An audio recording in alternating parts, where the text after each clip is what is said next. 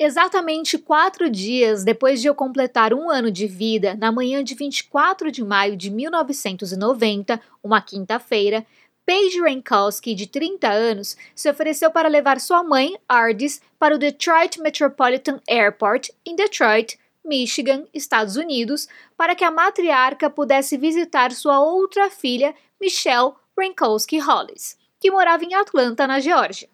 O aeroporto ficava a cerca de uma hora, uma hora e meia de distância da casa de Paige, em Lansing. Ela deixou a mãe no aeroporto, encontrou com uma amiga para um almoço em um parque em Kenton, Michigan, e depois iria para uma partida de softball de seu noivo, que era jogador. Mas infelizmente, ela nunca apareceu no jogo. Olá, meu nome é Dai Bugatti, sou atriz e jornalista e esse é o meu podcast Dark Tapes. Antes de contar a história sinistra de hoje, gostaria de agradecer a todos que estão ouvindo, interagindo e compartilhando o podcast. No último dia 21 de agosto, Dark Tapes completou um mês de vida e eu não poderia estar mais feliz por todo o feedback que eu tenho recebido e pelo tanto de pessoas que têm ouvido que é praticamente umas cinco vezes mais do que eu esperava. E tem mais: o podcast não é consumido apenas por quem mora nesse Brasilzão, não. Tem pessoas de mais oito países ouvindo essas histórias, e são eles: Estados Unidos, Inglaterra, Escócia, Canadá, Alemanha, Portugal, Suíça e Irlanda. Acredito que sejam brasileiros que moram fora dando uma força, então eu queria deixar aqui o meu muito obrigada a todos vocês. Por favor, continuem compartilhando, porque só assim a gente consegue alcançar mais pessoas e continuar produzindo produzindo. Agora sim, se liga nessa história sinistra que eu vou te contar.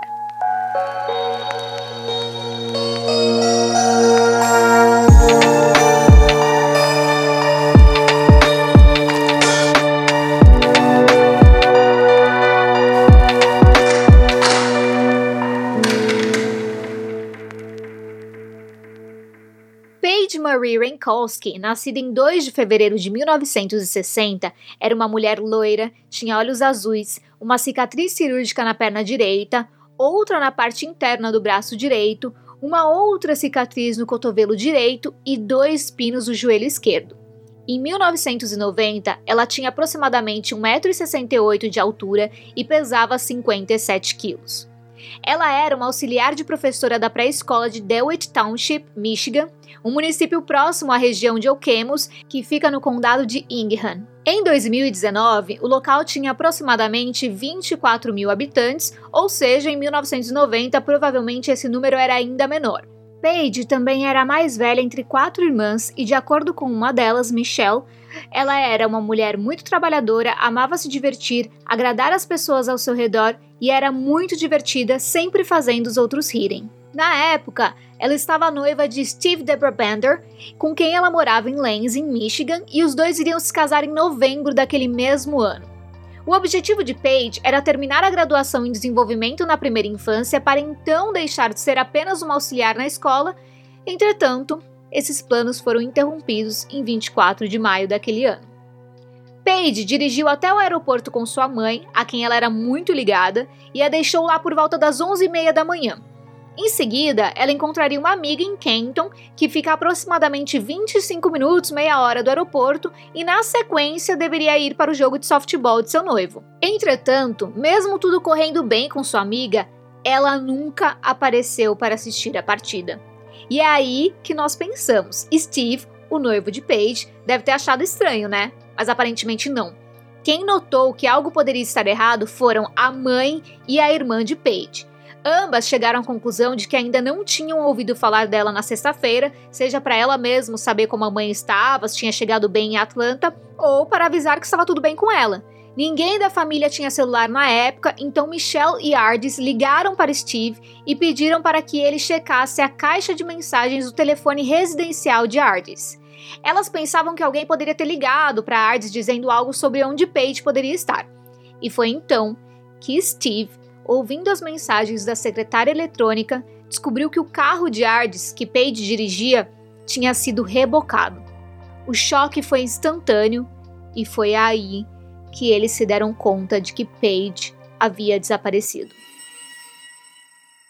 Enquanto isso, na noite do dia 24, a polícia do condado de Livingston, Michigan, começou a receber ligações sobre um carro aparentemente abandonado na beira da Interestadual 96 ou I-96, como é conhecida, uma autoestrada americana que cruza o estado do Michigan desde Detroit até Muskegon. Então, um oficial foi enviado até o local e constatou que o veículo, um Osmobile Cutlass Calais prata, de 1986. Eu dei uma pesquisada, é um carro bem quadradão, grande, antigo.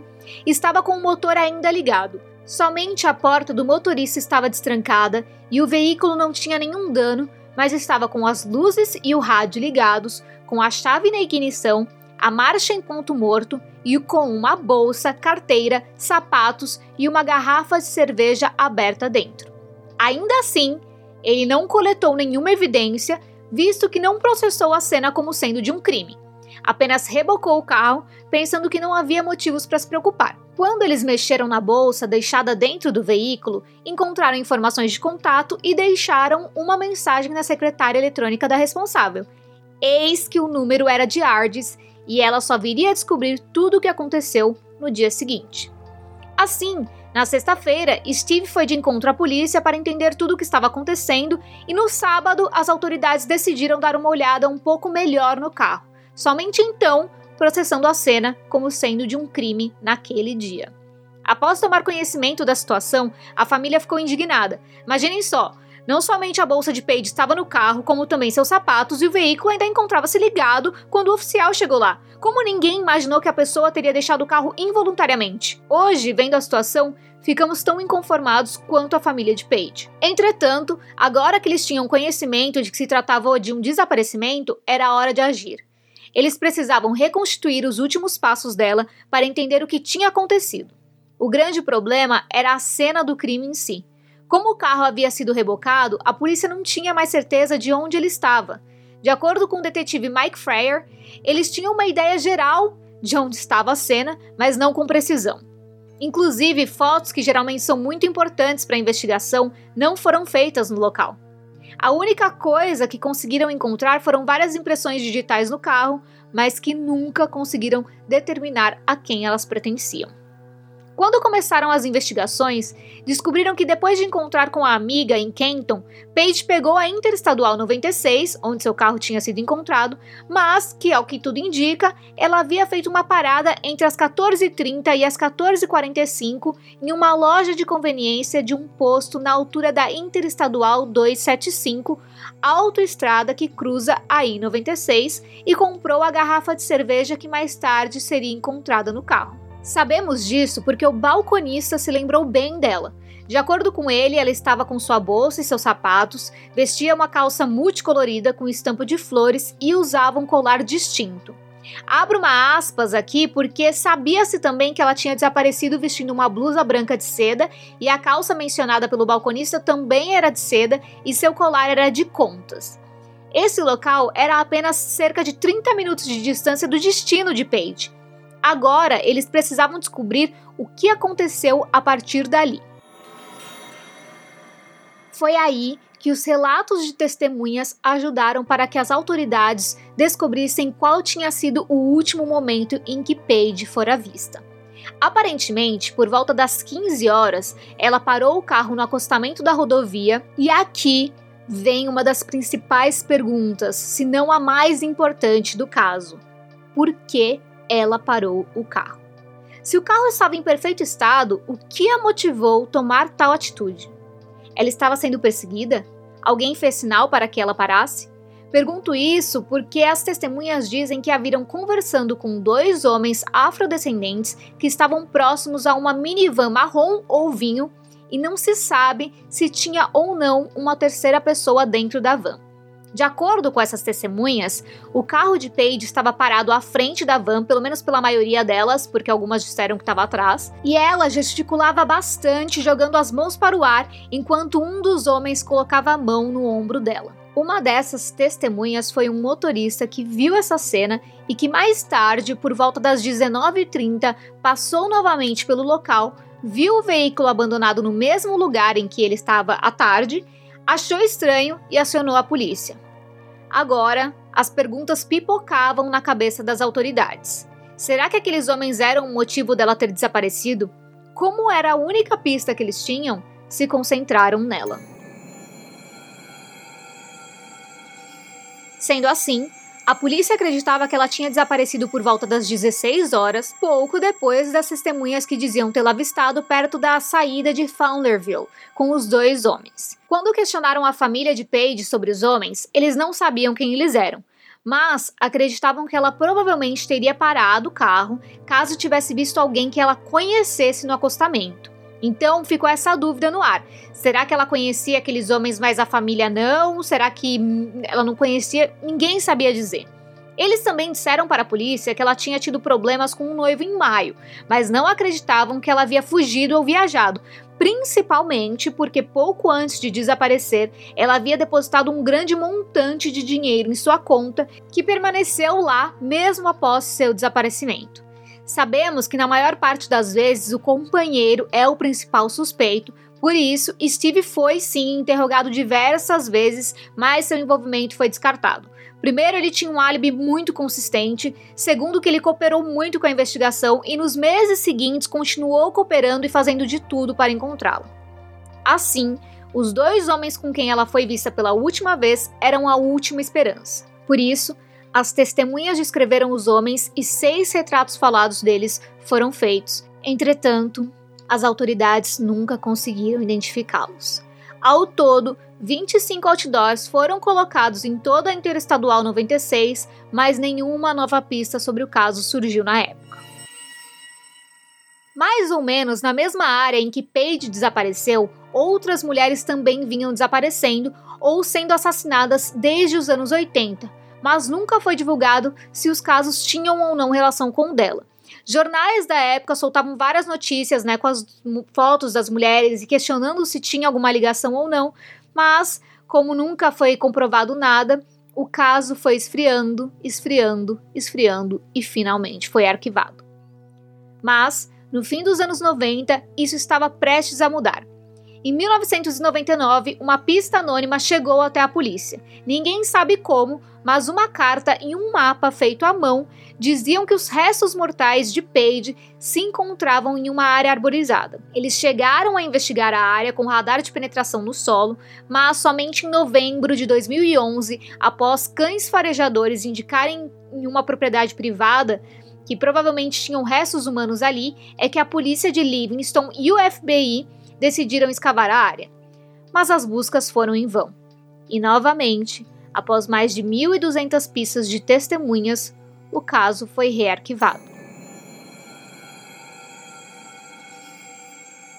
Em maio de 2002, uma nova esperança surgiu, quando um prisioneiro da prisão de Michigan foi nomeado suspeito. Ele tinha sido preso pelo roubo do carro de uma jovem apenas algumas semanas depois do desaparecimento de Paige. Ele foi interrogado diversas vezes, mas descartado como culpado após passar no teste do polígrafo. Depois, outro homem também apareceu como suspeito.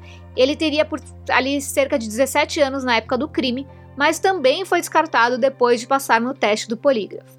O que a gente espera aqui é que não tenha sido só o polígrafo que descartou esses homens como suspeitos, afinal, eles é, encaixa se encaixavam né, nas, no que tinha sido relatado pelas testemunhas, né, no, no retrato falado, mas teste do polígrafo, né, gente, não é 100% confiável.